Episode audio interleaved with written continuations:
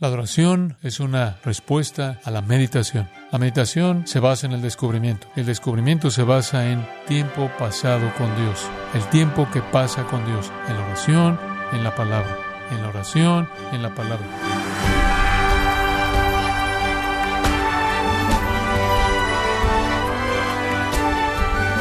Sea bienvenido a Gracia a vosotros con el pastor John MacArthur. Se dice que una adoración íntegra no depende del predicador ni del tipo de himnos que se canten, mucho menos del lugar, sino de adorar en base a la verdad de Dios y desde el corazón con el que se adora. Pero, estimado oyente, ¿cómo podemos cultivar un conocimiento de la verdad y un corazón que produzca la actitud correcta? El día de hoy, el pastor John MacArthur, en la voz del pastor Luis Contreras, contestará esta pregunta al continuar en la serie Adoración verdadera en gracia a vosotros. De nuevo, si me permite, me gustaría pedirle que abra su Biblia en el cuarto capítulo de Juan. El Evangelio de Juan, capítulo 4, en nuestro texto, versículos 20 al 24. Y creo que el Señor aún tiene algunas cosas que enseñarnos. Realmente no sabía cuando comenzamos cuánto duraría esto y les admito que estoy en el proceso de aprender y a medida que el Señor continúa abriendo mi corazón y mi mente a las cosas semana tras semana y día tras día, me siento presionado a extender la serie hasta que tenga la sensación de haber logrado lo que Él ve para nosotros. Jesús aquí está conversando con la mujer de Samaria, la mujer que encontró junto al pozo. Y en medio de su plática surge el tema de la adoración. Ella desea adorar a Dios correctamente, ya ha tenido su pecado expuesto, el Señor ha desenmascarado sus muchos adulterios, y creo que en la percepción de que Él es un profeta de Dios y más tarde que Él incluso puede ser el Mesías, ella siente un gran sentido de pecaminosidad y desea adorar a Dios, desea venir ante Dios y enderezar su vida. Y la pregunta que le viene a la mente es, ¿dónde va para hacer eso? Como samaritana, ella ha adorado a Dios en el monte Gerizim. Como judío, ellos adoran a Dios en Jerusalén. Y debido a que ella quiere hacerlo bien, busca una respuesta sobre cuál es el lugar adecuado y entonces ella habla en el versículo 20. Nuestros padres adoraron en este monte. Y vosotros decís que en Jerusalén es el lugar donde se debe adorar. Jesús le dijo, Mujer, créeme que la hora viene cuando ni en este monte ni en Jerusalén adoraréis al Padre. Vosotros adoráis lo que no sabéis. Nosotros adoramos lo que sabemos porque la salvación viene de los judíos, mas la hora viene y ahora es cuando los verdaderos adoradores adorarán al Padre en espíritu y en verdad. Porque también el Padre tales adoradores busca que le adoren. Dios es espíritu y los que le adoran en espíritu y en verdad es necesario que adoren. Este es el corazón del texto. En el versículo 21 Jesús dice que llegará el momento en que no será en Jericim y no será en Jerusalén. Y ya hemos explicado eso. La abolición del sistema ceremonial y el hecho de que somos llamados a adorar a Dios en todo lugar y en todo momento, y así sucesivamente y en particular en la asamblea de su pueblo redimido. Pero luego en el versículo 22 el Señor se vuelve muy específico al definir la naturaleza de la adoración. La naturaleza de la adoración, la esencia, lo que la adoración realmente es en su esencia misma. William Temple hace años definió la adoración de esta manera. Adorar es avivar la conciencia por la santidad de Dios, alimentar la mente con la verdad de Dios, purgar la imaginación con la belleza de Dios, abrir el corazón al amor de Dios y consagrar la voluntad al propósito de Dios. Somos todos nosotros en respuesta a todo de Él. Es todo lo que somos reaccionando correctamente a todo lo que Él es. Ahora, ya hemos hablado sobre la importancia de la adoración, ¿no es así? Hemos dicho que el Padre busca verdaderos adoradores. Versículo 23. Y eso hace que la adoración sea muy importante. Ese es el fin del plan redentor de Dios. Dios busca personas que lo adoren. Por eso usted es salvo, para adorar a Dios. Por eso es lo más importante. Más importante que el servicio, más importante que el ministerio, es la adoración. Y hemos tratado de ver la importancia de la adoración como Dios la ve. La adoración no es lo que recibimos, sino lo que damos. Evelyn Underhill, escribiendo en 1928, en una conferencia del clero en la iglesia de Inglaterra, dijo esto.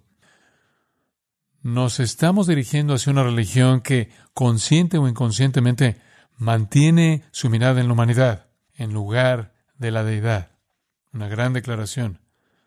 Nos dirigimos hacia una religión que consciente o inconscientemente mantiene su mirada en la humanidad en lugar de la deidad. Incluso la iglesia de Jesucristo, incluso la iglesia evangélica, se encuentra propensa a ser centrada en el hombre. Somos una sociedad tan consumidora, una sociedad tan pragmática, una sociedad tan centrada en el hombre que tendemos a volver todo en referencia a nosotros mismos. Hablamos de hombres, hablamos de las necesidades de los hombres, de los problemas de los hombres. Pensamos y hablamos sobre nuestras propias necesidades y nuestros propios problemas. Hablamos de los programas de los hombres, los métodos de los hombres, los esfuerzos de los hombres, los sermones de los hombres, las canciones de los hombres, los libros de los hombres, las iglesias de los hombres, las organizaciones de los hombres. Y de alguna manera en toda esa conversación, muy a menudo perdemos de vista el hecho de que debemos ser más conscientes de Dios que de los hombres. Y entonces hablamos de lo importante que es que adoremos como una forma de vida. Hablamos sobre la fuente de la adoración, ¿no es así? Y dijimos que la fuente de la adoración es salvación. La búsqueda del Padre en el versículo 23 es eficaz. En otras palabras, Él busca y redime a los que busca.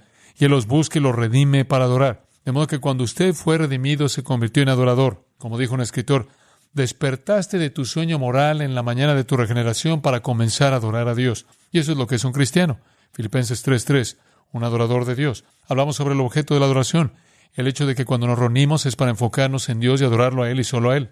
Y Él debe ser adorado como Espíritu y como el Padre de nuestro Señor Jesucristo, ¿verdad? Adoramos pues a Dios en su plenitud trinitaria. No evaluamos la adoración sobre la base de lo que hace por nosotros. No venimos a recibir una bendición. No venimos a recibir algo. No venimos preguntando cómo me va a levantar, cómo va a satisfacer mi necesidad, cómo me va a dar una buena sensación, cómo me va a inspirar, cómo me va a bendecir. Hacer eso es sustituir el afecto subjetivo por la confianza objetiva. Venimos a darle a Dios, adorarlo. Él es el objeto. Él es el objeto. Y ahora quiero hablar hoy sobre la esfera de la adoración, solo por un breve momento. Solo necesitamos aclarar esto en nuestras mentes como una breve, como un breve repaso. La esfera de adoración, la esfera de la adoración indicó Jesús no va a estar en Jerusalén, no va a ser en el monte Gerizim. Y luego en el versículo 24 dice Dios es espíritu. Por lo tanto, la adoración no está restringida a algún lugar, pero ¿dónde debe hacerse? En todos lados, en todas partes. Sin embargo, dijimos que todavía hay un templo donde Dios se encuentra con su pueblo. ¿Y cuál es? Es la asamblea corporativa de la iglesia viviente, ¿verdad?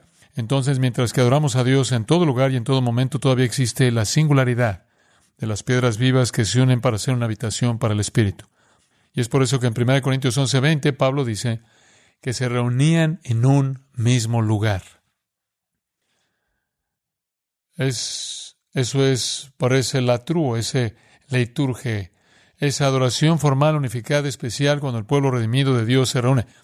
Usted debe adorar a Dios en todas partes y en todo momento, pero también en la asamblea corporativa de su pueblo redimido y no dejar de congregarse. Ahora, veamos la naturaleza de la adoración. La naturaleza de la adoración. Y dicho de manera simple, y se afirma simplemente en este pasaje. Versículo 22, comencemos allí. Vosotros adoráis no ¿Sabéis qué? Ahora, ¿qué quiere decir con eso? Él le dice a una mujer samaritana, no sabes lo que adoras. Ahora, primero que nada, él reconoce que ella adora, ¿verdad? Adora, simplemente no sabes lo que estás adorando. Y eso es característico de los samaritanos. ¿Por qué? Escucha ahora, porque solo aceptaron los primeros cinco libros del Antiguo Testamento. Eso es todo. Solo aceptaron el Pentateuco como de Dios. Y entonces su conocimiento era limitado. Entonces el Señor les dice, Ustedes no saben lo que adoran. Digo, tienen el Pentateuco y eso les dice algunas cosas acerca de Dios, pero no lo suficiente como para tener la revelación completa de la salvación, ¿verdad? Así que realmente no conoces la plenitud de lo que estás adorando. Y esto es lo que tenemos con los samaritanos. Tenemos adoración entusiasta sin la información adecuada. tiene la adoración agresiva, entusiasta, emocionada y fiel de estas personas, pero no necesariamente tienen el contenido correcto. Así que, para empezar, diríamos que adoran en espíritu, que les gusta, ¿verdad? De hecho, aquí estamos varios miles de años después y ahora han comenzado a reproducirse nuevamente, por lo que hay 400 samaritanos en el mundo. Y si usted fuera al monte Gerizim en sus días santos, los verá cortando animales exactamente como en la economía mosaica. Todavía están en eso. Y no lo van a dejar. Están entusiasmados con eso. Están entusiasmados con eso. Pero no tienen la información correcta. Están muy limitados en términos de lo que entienden. Limitados a los primeros cinco libros del Antiguo Testamento. Y eso les deja 61 libros que no han considerado en la Biblia. Ahora, sí tienen suficiente información para saber acerca del Mesías, porque él aparece en Génesis, ¿no es así? La simiente de la mujer, el cetro. Entonces tiene algo de información, pero no es suficiente. Entonces el Señor les dice, ustedes adoran en espíritu, pero les falta la verdad, ¿no es cierto? Les falta la información o el contenido que es necesario. Regresa al versículo 22. Ahora hablando de los judíos, sabemos lo que adoramos, porque la salvación es de los judíos. Ahora los judíos tenían la situación totalmente opuesta. Ellos aceptaron todos los libros del Antiguo Testamento, los 39 libros.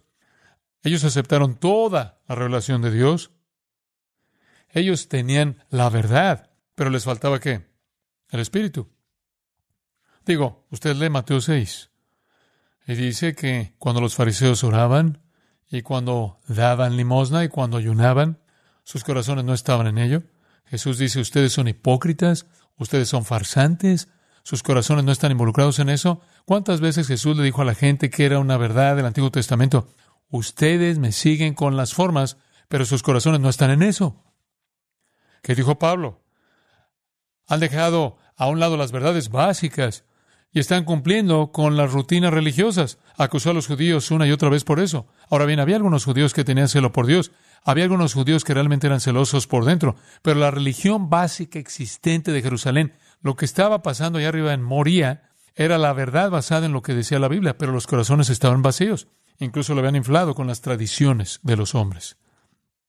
Entonces, el Señor dice que Jerusalén tiene la verdad, pero no el espíritu. Jericim tiene el espíritu, pero no la verdad. Ahora aquí están los dos polos de la adoración. Por un lado, tiene usted el monte Jericim, que es una herejía entusiasta. Por otro lado, Usted tiene a Jerusalén, que es una ortodoxia estéril y sin vida. Y eso es lo que Jesús ve cuando habla con la mujer. Y puedo agregar que eso es lo que vemos hoy día. Usted puede ver esos dos mismos extremos en la iglesia de hoy. Por un lado, tiene aquí el tipo de personas carismáticas pentecostales que realmente lo están haciendo. Digo, adoran tal vez durante horas, tal vez toda la noche, se toman de la mano, se balancean de un lado a otro, cantan canciones, hablan en un lenguaje estático y hacen lo que sea que estén haciendo, y los vemos y decimos, oh, oh, herejía, herejía, pero no podemos burlarnos de su entusiasmo. Digo, algunos de ellos incluso se están cayendo y rodando, y todo tipo de cosas, cantando canciones. Por otro lado, tenemos una ortodoxia estéril, que está más cerca de donde estamos. Tenemos toda la verdad en los compartimentos correctos, simplemente no podemos emocionarnos al respecto.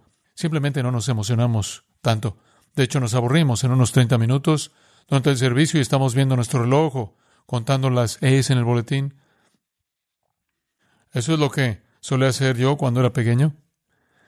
O revisando las manchas en nuestro vestido, viendo a nuestro esposo y diciendo, llevo 20 años con el tipo y todavía no se limpia los zapatos. Digo, hay tantas, tantas, tantas distracciones. Y tenemos todo el contenido y no sabemos cómo soltar el corazón. Esos son los dos polos. La verdad es el equilibrio. Y entonces él dice, mira, viene la hora en que los verdaderos adoradores van a adorar a Dios en ambos sentidos, en espíritu y en verdad, ¿no es cierto? Con la verdad y el corazón. Eso es lo que él busca. Los judíos tenían todos los datos precisos y no tenían corazón. Ellos mataron al Mesías. Los samaritanos tenían todos los datos, quiero decir, todo el corazón y ninguno de los datos. No conocían al Mesías. La verdad y el Espíritu. Ambos deben estar allí. Los dos enemigos de la adoración verdadera son Jericim y Jerusalén. No puede usted tener uno sin el otro, o hay desequilibrio. Sinceridad, eso es genial. Entusiasmo, eso es genial. Adoración agresiva, eso es genial. Pero debe estar basada en la verdad. La verdad, eso es genial. Pero si no surge en un corazón ansioso, ansioso, emocionado y lleno, falta. Usted con tanta frecuencia tiene luz sin calor o calor sin luz. Jesús dice que el Padre busca ambos. Ambos. Hay un pastor en la costa este llamado Al Martin y tiene una buena afirmación. Creo que habla mi corazón y estoy seguro de que también al suyo. Él dijo esto. Los hombres han adorado con Biblias abiertas y con el nombre de Cristo y la Biblia en sus labios, mientras que congregaciones enteras delante de ellos han sido retenidas en las garras de la esterilidad, la falta de vida y la impotencia, donde han pasado semanas, meses y años desde que los corazones han sido embelesados con la vista de la gloria de Dios en el rostro de Jesucristo. Hace años desde que algún himno se canta con abandono, años desde que una lágrima se deslizó por el rostro de un adorador, años desde que una aleluya brotó de un corazón que estalla. Fin de la cita. Él tiene razón. Y somos culpables en ese lado estéril y ortodoxo de sentarnos aquí con nuestras Biblias abiertas, con toda la teología conocida, indiferentes al espíritu de la adoración. Hablemos del espíritu. En los versículos 23 y 24 dice que debemos adorar al Padre en espíritu. Ahora, si Jesús dijo que tenemos que hacer esto, entonces tenemos que hacerlo. Y si lo vamos a hacer, necesitamos saber qué significa. ¿Cómo adoras? ¿Cómo adora usted al Señor en espíritu? Y sabe, no se puede hablar de uno sin el otro. Sin embargo, intentaremos enfatizar uno esta vez y el otro la próxima vez. Pero ¿qué significa adorar en espíritu? Esto se refiere al espíritu humano. Básicamente se refiere a la persona interior. Usted debe adorar de adentro hacia afuera, de adentro hacia afuera. No se trata de estar en algún lugar, en el lugar correcto y en el momento correcto, las palabras correctas, el comportamiento adecuado, la ropa adecuada, las formalidades adecuadas, la actividad adecuada, la música adecuada, el estado de ánimo adecuado. No, es el interior, el espíritu. En Romanos 1.9 Pablo dice una declaración muy importante. Él dice, Dios es mi testigo y escucha esto, a quien adoro con mi espíritu. La truo. Adora a Dios con su espíritu. Luego me encanta el Salmo 103, usted lo conoce bien, dice, bendice que alma mía Jehová. Y bendiga todo lo que está donde. Mi ser, su santo nombre. De eso está hablando. Está hablando de glorificar a Dios desde adentro, desde adentro. Ahora, permítame darle lo que creo que es una ilustración muy hermosa de esto en el Salmo 51. Puede simplemente escucharlo, escríbalo como referencia. En el Salmo 51, David viene con lo que voy a llamar adoración del arrepentimiento. Pero él dice en el versículo 15, y creo que esto es tan maravilloso, Oh Señor, abre mis labios, y mi boca proclamará tu alabanza porque no desea sacrificio, de lo contrario lo daría. No te agradan los holocaustos. Los sacrificios de Dios son un espíritu quebrantado, un corazón quebrantado y contrito, oh Dios, no despreciarás. David dice, sé que no quieres las cosas externas, sé que ese no es el punto, eso fue solo un símbolo del hecho de que tú quieres el corazón. Y por eso te pido esto, abre mis labios, y mi boca proclamará tu alabanza. Ahora, ¿sabe lo que eso me dice? Eso me, eso me presenta un hombre cuyo corazón está lleno de alabanza y todo lo que necesita es abrir su boca y saldrá. Y esa es la adoración del Espíritu. Eso es cuando está adentro. Y David dice, mis circunstancias son tales que simplemente no tengo la fuerza para abrir mi boca. Si tú tan solo abres mi boca, todo va a salir a la luz. Qué gran escena. Eso es lo que significa adorar en espíritu. Tener un corazón literalmente rebosante, Salmo 45.1, rebosando de algo bueno. Y cuando la boca se abre, simplemente sale a borbotones. Adoración y alabanza. Ahora quiero ser práctico. ¿Cómo podemos hacer esto? ¿Cómo podemos tener eso en nosotros y cómo podemos dejarlo salir de nosotros para que adoremos en espíritu? Para que no seamos como los judíos que tienen todos los hechos y todos los datos y toda la información y corazones fríos, aburridos, indiferentes. ¿Cómo podemos hacer eso? Aquí viene. Número uno. le voy a dar varios principios. En primer lugar, debe poseer el Espíritu Santo. Debe poseer el Espíritu Santo. Antes de que usted pueda adorar a Dios en su espíritu, el Espíritu Santo tiene que estar allí para impulsar eso. Porque nadie, 1 Corintios 2 dice, conoce las cosas de Dios sino el Espíritu de Dios. Y si usted no tiene el Espíritu de Dios dentro de usted, impulsando su corazón, motivando su corazón, limpiando su corazón, instruyendo su corazón, no va a suceder. No se puede adorar a Dios sin que Dios energice en su espíritu esa adoración. Y eso es solo básico. Ese es el resultado final, obviamente. Ese es la médula, obviamente, tiene que ser redimido, tiene que ser salvo. Y cuando es salvo, el Espíritu Santo viene a vivir en su corazón y el Espíritu Santo lo señala a Dios, lo señala a Dios, lo pincha, lo empuja, lo instruye, lo purga para que adore. Ese es su ministerio. Entonces todo comienza con el Espíritu Santo residente. De hecho, en Filipenses 3.3, donde dice que adoramos a Dios en el Espíritu, algunos de los manuscritos indican que adoramos a Dios en el Espíritu Santo. Usted podría ir en cualquiera de los dos sentidos. Adoramos a Dios en el Espíritu humano porque somos inspirados por el Espíritu Santo. Como puede ver, nadie puede decir Jesús es el Señor, 1 Corintios 12, sino porque el Espíritu de Dios. Usted no puede afirmar el Señorío de Cristo. Usted no puede adorarlo como soberano a menos de que el Espíritu Santo lo incite usted y recibe el Espíritu Santo usted al recibir a Jesucristo como Salvador y Señor. Entonces comienza allí. Vea su corazón. Si tiene problemas para adorar, tal vez no sea salvo. Digo, tal vez la razón por la que se aburre en la iglesia y tal vez la razón por la que está listo para irse en media hora, tal vez la razón por la que está listo para perderse la iglesia en su totalidad es porque simplemente no puede adorar. Y la razón por la que no puede adorar es porque el Espíritu Santo no está en usted, incitando su corazón. Es una pregunta apropiada, ¿no es cierto? Y tiene que preguntárselo a sí mismo. Vamos a una segunda. El segundo principio, y creo que es muy importante, es que los pensamientos deben estar centrados en Dios. Los pensamientos deben estar centrados en Dios. Y eso es muy simple, pero es algo muy profundo. La adoración es un desbordamiento de una mente renovada por la verdad de Dios. Contemplar a Dios es el detonante que pone en marcha la adoración. Es el motor que hace girar el volante que energiza la emoción. Usted debe estar pensando pensamientos de Dios. Ahora puedo traducirlo en una palabra muy conocida y esa es la palabra meditación. La adoración verdadera surge de la meditación. La meditación. Ahora olvide todo lo que haya escuchado del mundo acerca de la meditación trascendental o de cualquier otro tipo. Permítame decirle lo que significa la meditación. Significa, ¿está listo para esto? Es enfocar toda su mente en un tema. Eso es básicamente todo. Enfocar toda su mente en un solo tema. Esa es una definición de MacArthur, pero creo que funciona.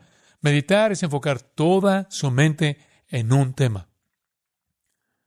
Ahora, si se le dificulta, es bastante normal. Es difícil hacer eso, ¿no? Hombre, vivimos en un mundo distraído. Un mundo distraído. ¿Sabe? Tenemos hoy, solo por nuestra exposición a los medios y todo, más cosas en nuestro cerebro de las que creo que hay. Digo, estamos expuestos a tantas cosas, todo está tan desordenado que nuestra capacidad de atención es muy limitada, muy limitada. Pero meditar es concentrar toda su mente en un tema. Y déjeme decirle algo. Esa es la clave para la adoración eficaz. Sin lugar a dudas, su razón, su imaginación, su emoción se concentran totalmente en una realidad. Si retrocedemos desde ese paso, tal vez usted obtenga un entendimiento más profundo. ¿Está listo? La meditación se basa en la información. Si usted va a estar pensando en un tema, tiene que tener un tema en que pensar, ¿verdad? Eso me parece básico. Tiene que tener algo en qué pensar. Así que escuche, le voy a dar una palabra y es una palabra que debe escribir en algún lugar justo en el frente de su mente para que nunca lo olvide. La mejor, la más pura, la más verdadera, la más maravillosa y bendita meditación se basa en descubrir, descubrir, descubrir. En otras palabras, usted descubre una gran verdad acerca de Dios.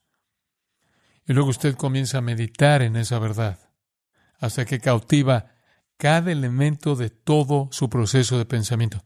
Y lo que hace es que comienza a edificar en usted esta adoración. Y cuando alguien le da la oportunidad y se reúne con los santos redimidos de Dios y abren sus labios, simplemente sale. Pero no sale si no está ahí cuando llega o cuando usted comienza a buscar el adorar. Así que podemos retroceder un paso antes de eso. La adoración es una respuesta a la meditación. La meditación se basa en el descubrimiento. El descubrimiento se basa en... ¿Está listo para esto? Tiempo pasado con Dios.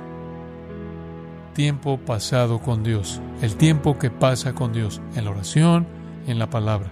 En la oración en la palabra. Alimentando, alimentando, alimentando. Tristemente, vemos la oración como una forma de obtener cosas. Y creo que hace mucho tiempo que perdimos su elemento de comunión, de simplemente vivir en la conciencia de la maravillosa presencia de Dios y tener comunión con Él allí.